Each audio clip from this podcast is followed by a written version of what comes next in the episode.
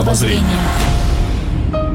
Добрый день, вы слушаете радио Imagine. В студии появилась Александра Ромашова. И, как всегда, по средам в это время программа «Книжное обозрение». Сегодня я пригласила в гости... Давайте я вас так представлю, как наша петербургская рок-музыкальное, не только рок-музыкальное достояние, Привидение, можно сказать. Владимир, Владимир Рикшан. Здравствуйте, да. Владимир. День. Мы с вами видимся здесь довольно часто, ну, потому что, как бы, мне кажется, что все такие рок-музыкальные пути, они всегда пересекаются так или иначе, люди находят друг друга в том или ином виде. А вы, наверное, такой человек, которого, в принципе, вот как э, Олега Басилашвили, скажем, Михаила Боярского можно запросто встретить на улице, угу. но только в Петербурге. Да. И такой вот круг наших людей петербургских, он вызывает гордость, и э, не только за то, что я счастлив, что я Петербург, Ленинградец, вернее, ну и вообще как-то за то, что ты причастен к этой сфере культуры, что ли, если можно так сказать. Э, поскольку у нас книжное обозрение, будем говорить в основном, конечно, о чтении в самых разных его ипостасях, поскольку Владимир Рикшан не только рок-музыкант, он не только создатель одной из первых э, рок-групп э, Советского Союза тогда еще. Ну, русско, русско-поющих. Русско-поющих, да, рок-групп. Он, во-первых, профессиональный спортсмен, наверное, так. Ну и потом он, конечно же, писатель. Если кто-то не читал книг Владимира Рикшана, то я человек, который вчера умудрился почитать, во всяком случае, ту доступную часть книги «Ленинградское время». Во всяком случае, вот эту книгу я считаю, что должен иметь каждый петербуржец, ленинградец, как вы считаете, потому что эта книга Хорошая. Это, это просто души. замечательно. Я, я да. получила огромное удовольствие. Я читала, правда, в каком-то бесплатном там раздатчике. И в какой-то момент она взяла у меня, закончилась. И я чуть не закричала, нет, ну еще страничку хотя бы. Потому что это было действительно здорово, интересно. Я, наверное, такой человек, который любит старые времена и воспоминания о том, каким был наш город раньше. А эта книга именно об этом. Или не, не только об этом. Владимир? Ну, книжка художественно-документальная э, в том жанре, в котором я последние уже лет 20 работаю.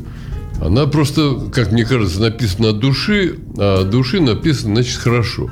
В принципе, я этой профессию владею, и она мне самому нравится. Да и все мои книги остальные. Александр, вы побольше читали Владимира Рикшана. Знаете, Теперь придется, как жизнь... Да. Придется, придется. Да. Тем более много выложено бесплатно в сети. Я вообще противник излишней жажды наживы. Искусство принадлежит народу. В информационном обществе все должно быть доступно. То есть вы против авторских обществ? Нет, авторское общество это э, э не значит, что это должен быть полицейский участок по преследованию всех неизвестно э, за что. Должно быть э, разумное, разумное э, э, использование авторских прав. Ну, не знаю, когда речь идет об интернете, где господствуют э, свои какие-то правила, которые не всегда нам ведомы даже, и где так много всяких хакеров э, проживает и всяких э, хитрецов, мне кажется, что тут, увы, к сожалению, очень трудно на какие-то права заявить, даже в разумных пределах. И, и о жадности тут опять речь не идет. Я вообще тогда не понимаю, зачем тогда. Это может быть наоборот святые люди, хакеры, которые взламывают, которые дают эту музыку, которую вот эти бы проклятые буржуи, скажем, там какая-нибудь модная группа западная э, продала бы на своих альбомах, а они вот ее бесплатно выложили в сеть. Пользуйтесь, слушайте, радуйтесь. Если бы люди исходили из этих соображений, то да. Но многие исходят из других. Э, создают разные сайты не сайты, где можно бесплатно э, скачать все, что угодно, плюс там вывешивается какая-то реклама, все равно жажда э, наживы присутствует. Но я не хотел бы в это погружаться. Во-первых, это э, нашим слушателям неинтересно. Во-вторых, э, я вообще за социалистический путь развития. Э, это отдельная тема. А, отдельная а почему вы, вы с таким выражением лица говорите? Как будто вы вроде бы как да, говорите, да, я за социалистический путь развития, кстати, тоже. Да. А, но на самом деле вы как-то думаете по-другому. Вот у вас сейчас было такое выражение лица. Или мне это показалось? Я что, на сеанс психоанализа э, пришел? Александр. Э, Нет, конечно. Вы пришли в программу «Книжное обозрение». Давайте говорить о моем величии, о, моем, о, э, а. моих книжках, о планах на будущее, о том, что я читал в детстве и так далее. Это обязательно, да, Да? все будет. Я вот, кстати, что касается вашего величия, то вы рассказывали, что вы недавно побывали на парижском, да, книжном салоне. Да, да. Зачем устраиваются эти книжные салоны? Что вы там делали? Я думаю, они устраиваются, э, э, цели там разные, возможно, какие шпионские какие-то цели. Ну, скажем так, я с городом Парижа э, связан по разным семейным обстоятельствам и бывал там много раз. У меня даже одна книга есть под названием, оригинальное название придумал «Праздник, который всегда Париж». В ней представлены мои даже картинки, потому что я, кроме всего прочего, еще могу рисовать карандашом э, хорошо.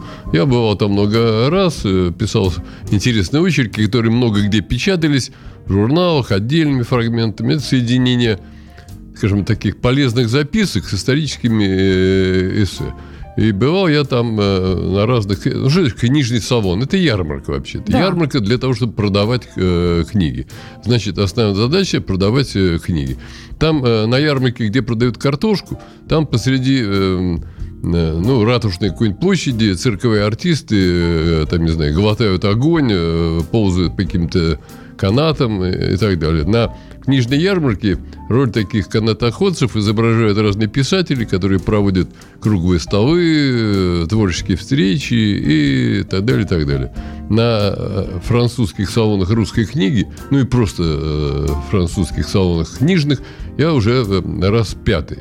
Ну, во-первых, у меня год назад там вышла книга в переводе на французский э, э, язык. М, Крупное парижское издательство «Арматан» э, перевело и издало книгу моего романа э, «Ужас и страх». Ну, тоже там соединение элементов документального, художественного, но это отдельно.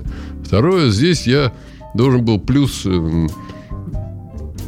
плюс, э, кроме участия в книжной ярмарке, э, как, э, как писатель и участник э, круглого стола, я еще э, предполагал, что был э, попеть песен революционных. И я их попел.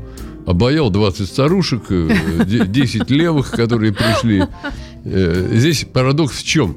Что в само мероприятие, это с 6 по 10 октября, проходило на набережной э, ну, набережная это Ке, по-французски, Ке Бранли. Ке Бранли очень такое э, яркое место. Это между Эйфелевой башней и э, музеем э, армии, инвалидами э, построен такой православно-духовный центр. В интернете он как-то вы- выглядит чудовищно, но э, на самом деле очень э, красивый, изящный, сделан со вкусом, потому что небольшой. То есть, как я понимаю, 20 старушек, они были русскими, да? Сейчас я э, э, договорю. Но судя по тому, что они понимали, возможно, они были русские. Много э, песни были революционные, но многим выходцам из белогвардейской среды, может быть, сам факт пения по-русски был приятен. И это церковь, обрамленная двумя или там тремя зданиями. Поскольку церковь сделана изящно, она не выглядит чудовищно. Если бы было в два раза больше, это был бы кошмар. А так она очень красиво вписана и э, православно-духовный центр. Э, духовный центр э, в чем выражался? Что мероприятие было отчасти посвящено столетию русской революции. Вот на этом здании, в центре которого стоит белая красивая церковь, были наклеены афиши. На афише был э, революционный рабочий с красным знаменем. Парадокс какой-то. О, парадокс. Там э, такая аудитория, амфитеатр, где я э, предполагалось должен был пе- петь песни. Передо мной э, э, представлял свою книгу о, о зверстве красных. Э, человек с русской фамилией, но француз. И, ну, вот такая эклектика. В принципе, с одной стороны, э, это правильно. История едина, и уже этот топор войны закопать э, пора уже давно. Но закопать его невозможно. Потому что, когда говорят про некое единение, единение, ну, сложно быть единым э, в государстве, которое устроено несправедливо. С моей точки зрения, современная Россия устроена несправедливо. И это чувство неосознанной э, несправедливости так или иначе у всех э, в головах. Если бы были определенные тяготы, неважно какие, марсиане прилетели, санкции или еще что-то, все затянули пояса. Общая да. беда, она Общая, объединяет. да, общая. А у нас так э, соборность, да, у нас не совсем.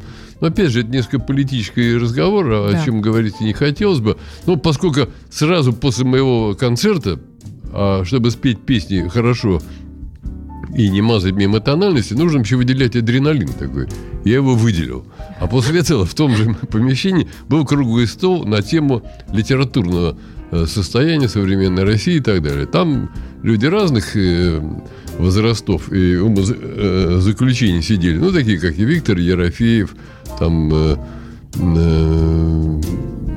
по-моему, Аствацатуров, ну, угу. Алексей Иванов, почему-то его, он сидел в первом ряду, а его представлял его литературный агент, ну, типа дама его, потому что он под ручку с ней ходил. Ну, такая публика более-менее известная. Стали что-то... А Петр Лешковский, это э, люди известные, тех или иных премий литературных достигнувшие, и стали что-то уныло говорить про каких-то писателей, никому неизвестных. И э, мой адреналин заставил меня повернуть разговор в правильном русле и поднять вообще проблему. Современная э, русская литература или современный русский писатель практически полностью утерял читателя. Все э, то, что раньше, ну вот и литературная жизнь составляла напряжение между писатель, читатель и отчасти государства, теперь выстроилось в такую э, комбинацию писатель и литературные премии. Читатели нету, по большому счету. А литературные, а литературные премии... премии многомиллионные есть. Это такой дележ между э, небольшими э, группировками издателей, писателей, московскими. Это вот этот э, числами, там большие деньги крутятся. Короче, я сделал предложение, за что был э, освистан, поруган, э, но вызвал э, бурную дискуссию, что все эти деньги, которые крутятся в премиальных фондах, ну, это миллионов сто возьмем. Не так много. Их нужно выделить... То есть премии отменить, это, конечно, невозможно. Потому что там крутится много людей, это рецензенты, это какие-то отели, это какие-то фуршеты, это там это э, большие деньги. А это должен быть некий фонд читательский. Вот э, ты прочитал книгу, пришел в фонд, пересказал ее содержание получил 500 рублей. И тогда вот за эти 100 э, миллионов рублей мы вернем э, огромное количество читателей обратно. Потому что это все нужно представить, что э, театр есть, а зрителей нет. А, а актеры работают для каких-то закулисья, для каких-то начальников, которые э, приходят. Без читателей литература невозможна. В том виде, в котором она сейчас существует, это такое остаточное явление. Поскольку все устроено здесь неправильно, то э, ярких и звонких и имен, которые заставили бы действительно все бросить и, и открыть книгу, в общем-то, ну, по большому счету, нету. Да, это заставляет задуматься. Я предлагаю прерваться буквально на пару минут, послушаем Битлз, если вы не против, а потом продолжим наш Beatles разговор. лучше, чем э, литература. Да, Владимир Рикшан в студии радио Imagine. Это я. обозрение».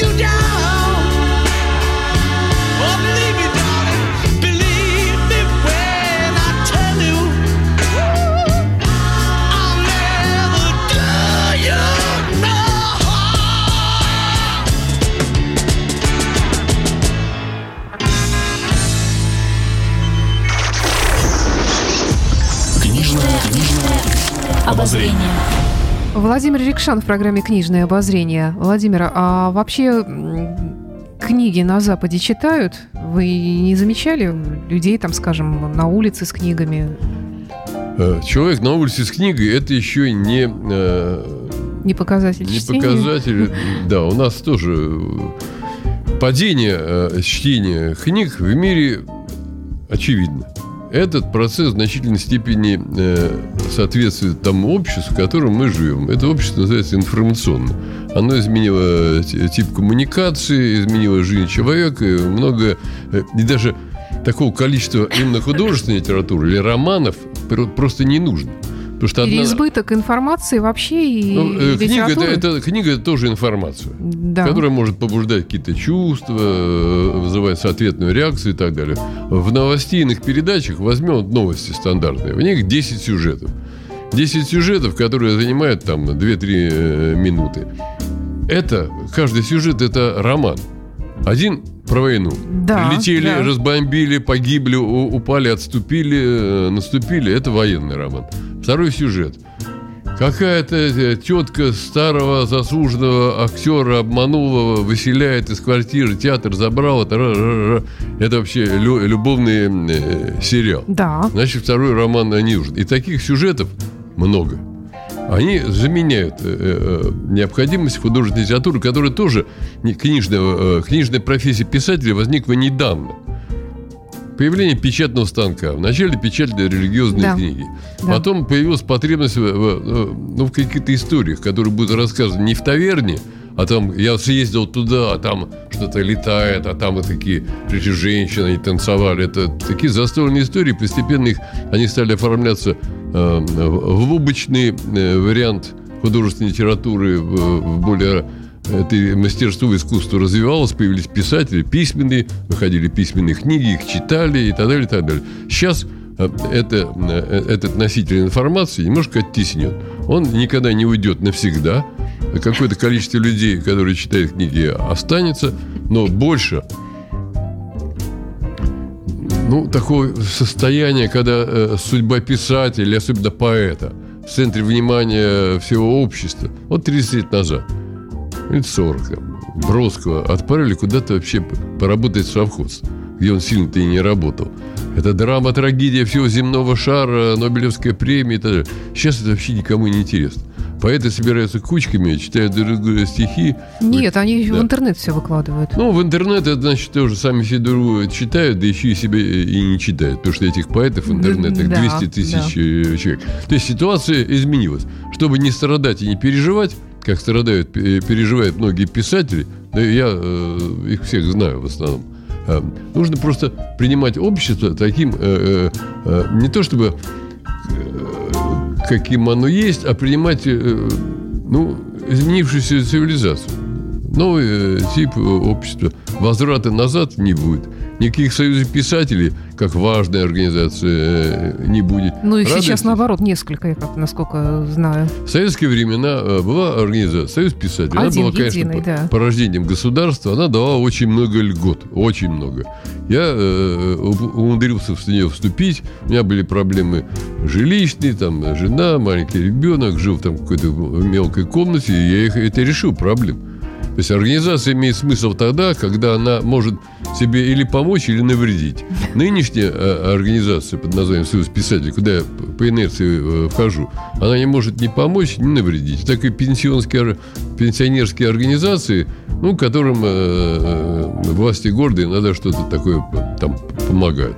Тем более организация распалась на две, там борьба за собственность, кому принадлежит да, э, Дом творчества в Комарово, вообще да, такая да, да. мышиная возня, которая, в общем, никому э, не интересна. А, а во второй половине 90-х я даже косвенно участвовал в митинге возле законодательного собрания. У, у Союза писателей был дворец, дворец Шереметьевых на Неве. Но в силу глупости его потеряли те э, творческие организации, которые сохранили дворцы, как Дом актера, архитекторов, композиторов, те за счет этих дворцов как-то могут существовать. Писатели с дуру Э, суммарно писатели очень глупые люди. Индивидуально это могут быть талантливые, интересные, собеседники, собутыльники. А суммарно очень, очень глупые, как организация. Они дворец потеряли. И через какое-то время, а власть еще обманула. Потому что вместо дворца, который там был небольшой, ну, пожар там был, но не очень большой. Одной организации дала э, как-то разбитую коммунальную квартиру, а другой предмет то же самое. И вдруг писатели вспомнили, что был дворец, и вышли к законодательному собранию с лозунгами «Верните дворец» и так далее. Народ, конечно, проходил э, мимо изумленный, и никакой поддержки от э, жителей нашего города чтобы писатели вернули дворец, не будет. Так что ну, писатель, тогда, наверное, да. вообще было не до чтения особо. А вы знаете, вот, кстати, по поводу того, что читают сейчас люди или нет, я слышала такую интересную мысль, что Э, молодежь, она читает, и читает даже много читает, но качество этого чтения совершенно иное. То есть э, под чтение здесь тоже, как вот вы говорили, попадает и э, чтение с планшета каких-то там твиттеров, там мелких новостей, каких-то цитат ВКонтакте, там, ну, это в Фейсбуке и так далее и тому подобное. И это тоже вроде как чтение. То есть качественно, да, он эти буквы видит, он даже какую-то информацию воспринимает, но это не, не, не то, что взять книгу, сесть и почитать да. какой-то сюжет. Хочу сделать заявление для прессы. Два заявления. Пожалуйста. Первое. Александра, если бы ты была страшная старушка, я бы тебе не пришел на передачу э, рассказывать свои сокровенные э, мысли. Второе. Э, по поводу чтения. Все говорят, надо чтение. А с какой вообще фига люди будут читать? Я говорю, изменился тип цивилизации. Нужно принимать. Люди читать так, как они читали еще не так давно, не будут. Я как библиотекарь по профессии изначально я не могу это осознать. Не, осознать не можешь, но это факт. Верь мне. Я вызываю доверие. Вот э, тогда Ну, как и... сказать. Как сказать? Но это, это факт. Это вот, ну, ну не будет че, другое поглощение Да, к сожалению, информации. возврата нет, когда что-то заходит Более слишком темповое, далеко. Э, э, нет, повторю, сохранится определенный процент категории людей, когда будет читать э, длинные романы, там, уединившись, там, э, не знаю, в Альковых и, и так далее. А в основном население будет поглощать информацию темповую, короткую. Э, в несколько фраз, картинка, видео. Это как в социальных сетях. Может быть, я ошибаюсь. Парадокс в том, что я же писатель. Я должен сам себя и других убеждать, что люди должны читать как можно больше. Да. Подразумевается. Меня да. читать, чтобы я стал богатым, а вы меня будете Тогда, читать. значит, писатель Рубать. должен переходить на другие формы. Значит, он должен выкладывать как можно больше этих коротеньких сообщений на своей страничке в Фейсбуке или там ВКонтакте где-то, и тогда его будут читать. Во, ну, писака. Ну, первое, по поводу литературы. Вообще, я последние э, несколько лет довольно активно присутствую в Фейсбуке. Да. И там тренирую э, короткую фразу.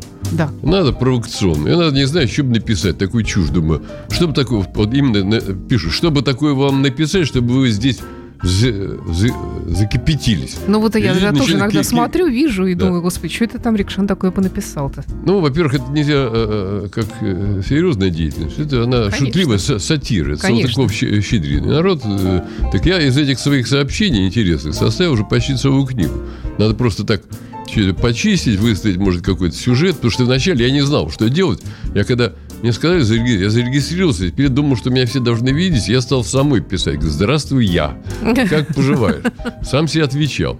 Не знал. Потом начались эти как бы друзья э, условные, лайки. Теперь этих условных друзей там... Причем я их э, в 99% не приглашаю. А, а они сами э, да, появляются. Их огромное количество. И рабочее название этой книжки 149 лайков по песне Жени Любич, которая так и называется. Владимир, вот вы как писатель, опять же, мы тут упоминали разные премии – а, которые, как и теперь я все больше и больше понимаю, не являются мерилом чего-либо. А, то есть это не мерило популярности писателя, не мерило качества ни в коем случае литературы, которая удостоена какой-то премии. Так ли это? Э, отвечу. Совершенно не значит, что если вот какой-то писатель получил э, богатую премию типа «Большая книга», там, по-моему, 3 миллиона рублей, что это плохая книга. Скорее всего, это неплохая книга, потому что уж совсем э, позорно. Много премий более низкого разлива, где региональную, где всякую фигню награждают. Другое дело, что э, эти, ну, премия, с моей точки зрения, должна венчать здоровый литературный процесс. Вот идет по литературный процесс. Вот сумасшедшие поэты, их 200 тысяч. Вот потом хорошие поэты, 2000. Вот интересные поэты, которые печатают книги. Вот современная литература, вот переводная. Это э, издательский процесс, ну, в каких-то странах типа Франции он еще э, есть. А вершина – это литературные премии.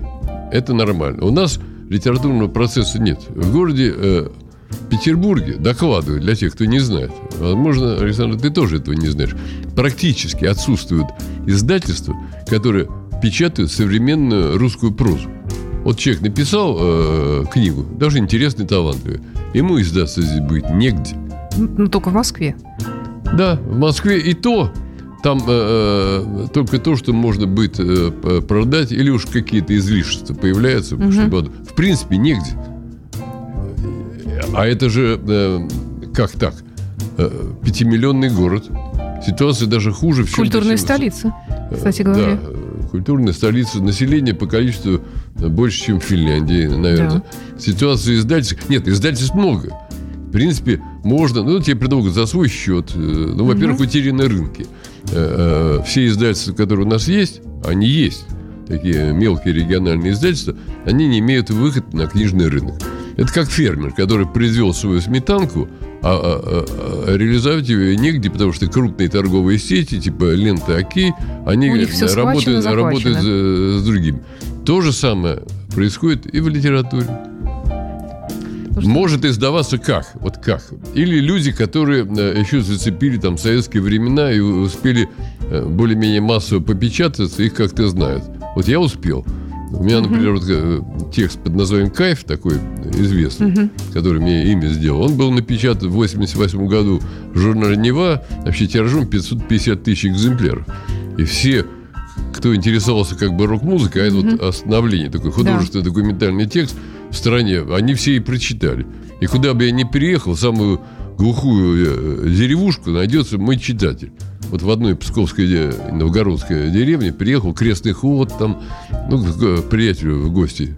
Деревушка, там батюшка заходит в дом, где мы остановились. Я так не знаю, как с батюшками вести, а он говорит, читал вашу книгу. Как выяснилось, все читали Рикшана в основном кайф. Потому что Сейчас вот ленинградское время 3000, а я еще захватил, у меня первая книга неизвестного автора вышла 30 тысяч экземпляров. Ничего себе. Э, потом были тиражи и 50 тысяч, и там 15, 20, но это уже 90-е годы. То есть вот эти авторы, которые еще где-то засветились э, тиражом. Основные авторы э, на полках магазина, так называли современных, даже крупных э, сетей, это кто в телевизоре э, или в сериале, тот и там. Вот какой да. он пропагандист Соловьев там забыл. Э, вот они тоже книга, что они там наговорили, вот это все выходит. Э, да, да, да. Или Веллер, ну, приличный писатель. Но на что-то в последнее время не зовут, а орет на всех радиоканалах. И, ну, телевизоре, значит, и на книжный э, пол. Ну, это да, потому что пиар, естественно, человек уже сам себя раскрутил, и дополнительная реклама особо не нужна, но это да. выгодное издательство. Да. Но еще понять. есть главное, с моей точки зрения, 70% э, книжных полок в основных сетях это книги переведенные. Да. То есть мы э, потеряли внутренний рынок. Представить какой-нибудь нью-йоркский или парижский магазин, в котором 70% заполнены переводными с русского языка книги, невозможно. Хозяин такого магазина да, повесит на ближайшем э, телеграфном столбе. Нет, ну что-то, конечно, есть, но другое дело, что это может быть не столь серьезная литература. Я вот вспоминаю вот в старые времена, вот как э, человек находил, что почитать. Ну, во-первых, сарафанное радио, наверное, все советовали друг другу. Во-вторых, все-таки были библиотеки, там э, что-то было выставлено, ну, что-то тебе могли шепнуть, подсказать, там взять. Э, ну что еще? Потом книги, за которыми все гонялись, например. Вот, э, значит, надо ее почитать. То есть такой народный рейтинг э, вроде как получался. Или, скажем, там очередь в библиотеке на какую-то книгу, да, значит, надо в нее встать, значит, книга того стоит. Ну, вот, вот отвечу. Как было?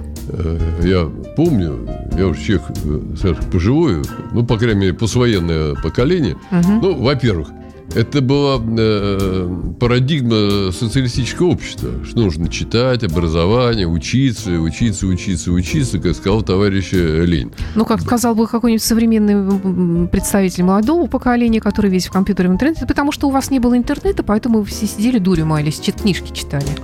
Ну, отчасти так. Пока мы не сравним, это разные общества, они да. по-разному. Феодальное да. общество было совсем э, другое. Да. Все ходили в церковь, и книжек и не читали совсем. Это была такая парадигма. Образование необходимо. Образование было бесплатное вообще-то. Вот я помню, только иди на какие-нибудь курсы английского было, языка да. двухгодичные, записывайся куда хочешь. От спорта до угу. э, курсов иностранных языков. Второе. Э, это было ну, частью даже квартирного интерьера, в хорошем смысле. Мои родители, ну, особенно в начале, не бог весть, Э, какие доходы получавшие там э, на инженерных там, должностях, угу. подписки, э, там отец приносил. За макулатуру еще были, помните, всякие там разные. Кто? За макулатуру. Ну, это позже, это 70-е да. годы, когда всплеск. Вот когда началось безумие, макулатурное безумие, оно я связано с чем? Что количество денег на руках у людей стало гораздо больше, чем они могли потратить на что-то другое. То есть вот эта форма можно купить, а купить не, нечего. Особенно нечего. Потому что я даже помню момент. Я еще джинсы какие-то доставал это среди студенческой, там это 68-й год, я выменял на что-то эти джинсы, хожу. Они стоили что-то 55 рублей, как дорого. А вот вдруг эта мода пошла в массы, а у масс э, деньги появились. Из Сибири какие-то ходаки приезжали по 150. Это уже запредельные э, цены. То есть количество денег на руках стало больше. Их нужно было во что-то. Кто-то хрусталь покупал, кто-то книги. Это было престижно. Да. да. Да, было так, действительно. Э, я предлагаю еще раз прерваться Beatles? на музыку. Ну, почему же Битлз? Давайте Пола Маккартни. Для разнообразия. Ну, давай Пола Маккартни.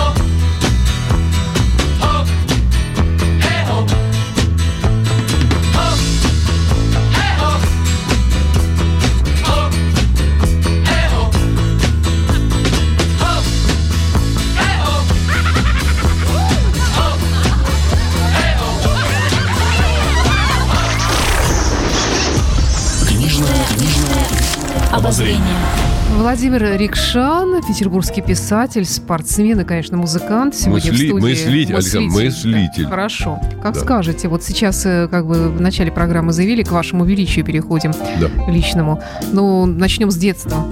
Вы что в детстве читали?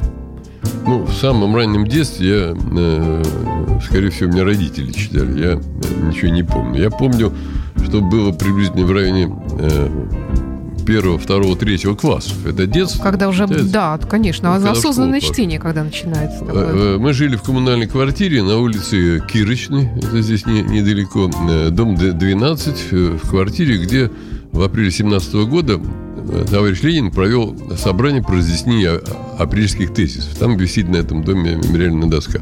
Э, Большая коммунальная квартира. Э, Напротив жил историк. Историк, как-то я там взял книжку полистать, и все стали восторгаться. О, мальчик читает. Там какая-то монография, я помню, монография по феодальному э, крестьянскому хозяйству Древней Руси. Естественно, я ничего в этом э, не понимал, я читать не, не мог внятно. Но все меня хвалили. Я поэтому стал демонстративно брать какие-то толстые монографии, их листать и что-то из них вычитывать. Я дочитался до такой степени, что э, стал по ночам вставать и ходить как лунатик. Ходил, Мгм. меня... Да, это э, в вашей книге как раз, да, да, описывается. там где-то есть, да. Ленинградское время. Но это правда, правда. Мгм. Меня там перехватывали, ловили. Ой, по-моему, не знаю, в книжке есть, что отправили меня заниматься спортом. Мгм. И я перестал ходить, и, видимо, физическое развитие умственное переросло. Но это вот э, шутливая э, история, но правдивая. Из этого периода я больше ничего не помню. Чуть постарше, это, ну, ну, всякая классика. Жюль Верн, родителей было собрание сочинений. Я читал, что на полке. Ну, то, что попроще. Потом, конечно же, помню, что «Три мушкетера», без этого никуда не деться. Но помню, что особой завистью у соседа наверху появилась там 20 лет спустя, и мне пришлось ждать там, не знаю, э, 10 дней, пока он дочитает. и мне, Очередь, да. э, да.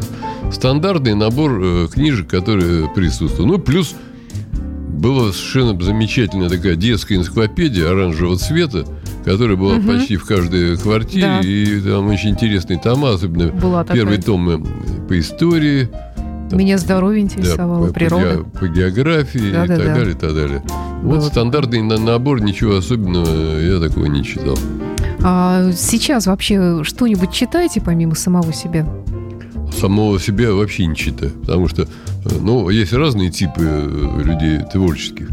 Некоторые себя помнят ну, там наизусть. И у меня как-то идет процесс в момент там написания так включен полностью, когда ставится точка, начинается такое э, стирание. Потому что мне надо говорить, а вот ты там написал, я, а я и не помню. Это, э, То есть поэтому- пишете не вы, а пишет ваша рука и подсознание? Нет, э, нет, пишет не подсознание, не, рука пишет. А вы, кстати, рукой пишете или печатаете? Вот сейчас рукой, потому что рукопись должна существовать, чтобы потомки могли ее продать на аукционе и на это жить. На а это мне жить. кажется, что когда ру- рукой пишешь, э, мозг лучше работает все-таки, чем когда печатаешь. Александра, дорогая моя, мозг или работает, или не работает. От того, что ты рукой или... А э, как же мелкая моторика? Мелкая моторика. Я для этого на гитаре играю. Там еще А. э, более мелкая моторика. Хорошо. Нет, по-разному. Иногда вроде как в клавиатуре, а сейчас что-то захотелось э, э, рукой попробовать. И ну, вообще, рукой более тщательная работа. Потому что есть разные стадии, если мы, э, это кому-то интересно. Есть, ну, профессия. Э, Человек должен вводить профессию. Уметь э, складное что-то такое написать, изложить, знать, э, какие типы сюжеты, э, ну, и уметь, короче. А есть вещи э, высокой креативности. Вот высокая креативность, это вдруг пошло, или говорят вдохновение. Вдохновение, с моей точки зрения, а это подтверждено ну, моими, моей личной историей, это подсоединение к каким-то информационным полям, где будущее, прошлое, все уже есть. Это так называемое вдохновение. То есть ты должен уметь, потому что если ты не умеешь играть на пианино, чтобы тебе э, с неба не шло, ты не сможешь это сыграть. Поэтому Мгм. ты должен технически Да. быть подготовлен. И в нужные моменты э, оно придет. Просто есть люди гениальные, типа Пушкина, у которых э, вот это подсоединение к информационным полям было все время. Есть люди, которых называют обидно, бездарные. Они не бездарные, они просто не имеют антенны той, которая их подсоединяет. У меня... Но зато они имеют хорошую точку опоры, пятую говорится. Ну, да, да, и но, это тоже иногда полеты, помогает. Вот как, ну, да, помогает, и можно э, много что и, и, и сделать, быть замечен, но это полета все равно нет. Это э, читатель поймет. Бывает подсоединение. У меня были подсоединения, когда тексты, написанные э, мною, они э, воплощали в жизнь. Причем это было не раз и не случайно. Это было и даже в музыкальном э, творчестве, но э, э, ну, в литературном, в первую очередь в какой-то момент я перестал пить алкогольные напитки, которые перед этим э, пил довольно много, вращаясь в среде вот этих рок-музыкантов или тех же литераторов, а потом перестал. Осень 93 О, приблизительно вот в эти дни, 24 года тому назад. Через два года э, э, я шел по улице, это уже смута таких 90-х годов, 95-й год, встречаю знакомого, литератора такого с бизнес-уклоном. Он говорит, у тебя есть что-нибудь такое детективно-сюжетное? Я говорю, есть. А у меня ничего не было. Он говорит, пойдем. Мы забежали в издательство, я подписал договор, получил аванс э, и пошел домой. А что же такое написать -то? И стал, э, и главное, расслабиться. Не нужно думать. Ты начинаешь писать, э, и оно переходит. Постепенно, постепенно меня понесло. Написал я повесть под названием «Смерть до мажоре». Она несколько раз издавалась, это легко проверить. В конце у меня происходит какая-то разборка, чудовищная разборка за кулисами концерта Джо Кокера в Петербурге. Угу. Придумал я, кто проводит этот концерт, одного музыкального негодяя, продюсера, который там, видел перед глазами. Только я поставил э, точку, это успело выйти даже в сборнике, как этот Джо Кокер приезжает. Угу. И концерт э, проводил этот самый э, негодяй. Я удивился. Ну-ка, интересно, что же такое. Потом э, со мной заключили договор на другую книгу названием «Ересь». Она так достаточно известна в определенных кругах, где я взял за основу реального человека Андрея Тропилова, ну, даже шутливо. Я говорю, Тропила, я тебя сделаю главным героем. Ну, основные отличители, он был Стропила там. Э, э, ну, это вообще Тарантино э, полностью. Там какие-то криобальзамирования присутствуют, потом, потом Иисуса Христа. Книга была написана, сдана в издательстве. Вдруг я оказываюсь за океаном, там кино снимали. Я оказываюсь в том месте, где людей реально э, замораживают, криобальзамируют. О, Недалеко от Детройта. И все мне показали. Я, я все видел. Там мне какая-то женщина, какие-то протестанты, компьютеры. Вдруг меня в каждый городок, в который мы проезжали, останавливался, меня заходили какие-то женщины из э, Чикаго и предлагали приехать забрать компьютер. Я стал уже ужасаться. Потом прошло некоторое время, все тексты, которые я использовал, использовал в романе «Ересь», были использованы неким э, писателем Дэннон Брауном при сочинении книги «Код да Винчи». Да. А у меня просто меньшая линия, и у меня тоже «Потомки Иисуса Христа». Это э, использованы одни э, книги.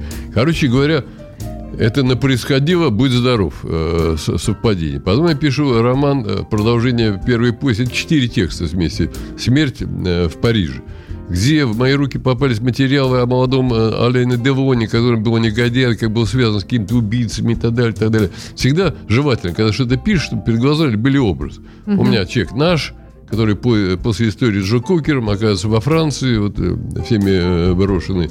Вот он там что-то делает. И э, я представляю какой-то старый убийца, который в Британии живет. Это Ален Делон, который интересуется сырьевыми интересами России. Но это так, как э, юмор. А это все помнят. Это написано было вначале. Потом а, Ален Делон вдруг приехал на выборы Лебедя э, в Красноярский край. А с какого перепоя Ален Делон оказался э, в, Красно, э, в Красноярске? На это Слушайте, ну вы опасный да. человек. Я не опасный, я просто считывал, считывал информацию. И так было как э, э, несколько лет, пока писались вот четыре романа. Потом как-то э, произошло опять замутнение. Потому что, видимо, после двух лет трезвости вдруг такое очистилось, как, знаешь... А, а вот, да, извините, что я вот э, перебиваю. Вот а по поводу трезвости, кстати, да. да. Э, многие говорят, что музыканты в том числе, я слышала, да. что как вот человек пил, да, он что-то творил, что-то писал, подшился или там перестал пить, все, какой-то вот приток свежей мысли закрылся. Ну, доказываю. Так, не так? Это Вообще, я, я как, как человек трезвенник абсолютно. А что ты трезвенник? Как ну-ка ответь мне на вопрос. Ты трезвенник почему? Ну, не знаю, а мне не нравится. Ну, мало, мало пробовал. Нет, я институт культуры закончила, я пробовал много. А, институт культуры. Ну, не нравится, да и не, не нужно. Ну, скажем так, все искусство великое, мировое, создано трезвыми людьми. это скорее препятствие, а не э, помощь. Первое. Трезвость или алкоголь? Трезвость, трезвость.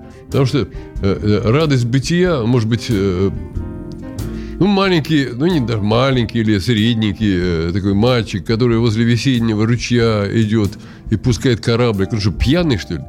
Он и так э, видит жизнь, он вдруг ее познает во всей ее новой красоте. Зачем ему быть пьяным?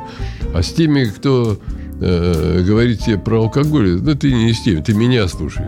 Я же вызываю доверие. Конечно, вот. да, да, теперь уже да. да, да, да я доверие. уже доверилась. Вот я говорю, что э, трезвость не может э, помешать, а, а пьянство может. И угу. мешает многим. Ну и тем более, если хочешь долго существовать в искусстве. Как Лев Толстой сказал, что э, правильная жизнь – это долгая жизнь.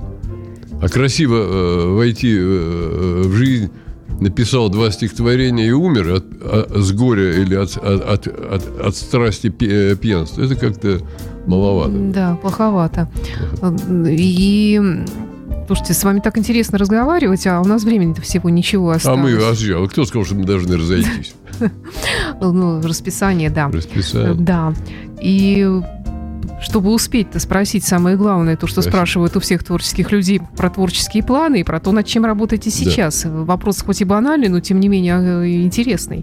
Ну, если кому-то это интересно, вот данный конкретный Мне. момент, я э, с утра э, пишу текст, не знаю, хватит ли у меня тестостерона его закончить, потому что творческий ну, акт сравни с любовным актом.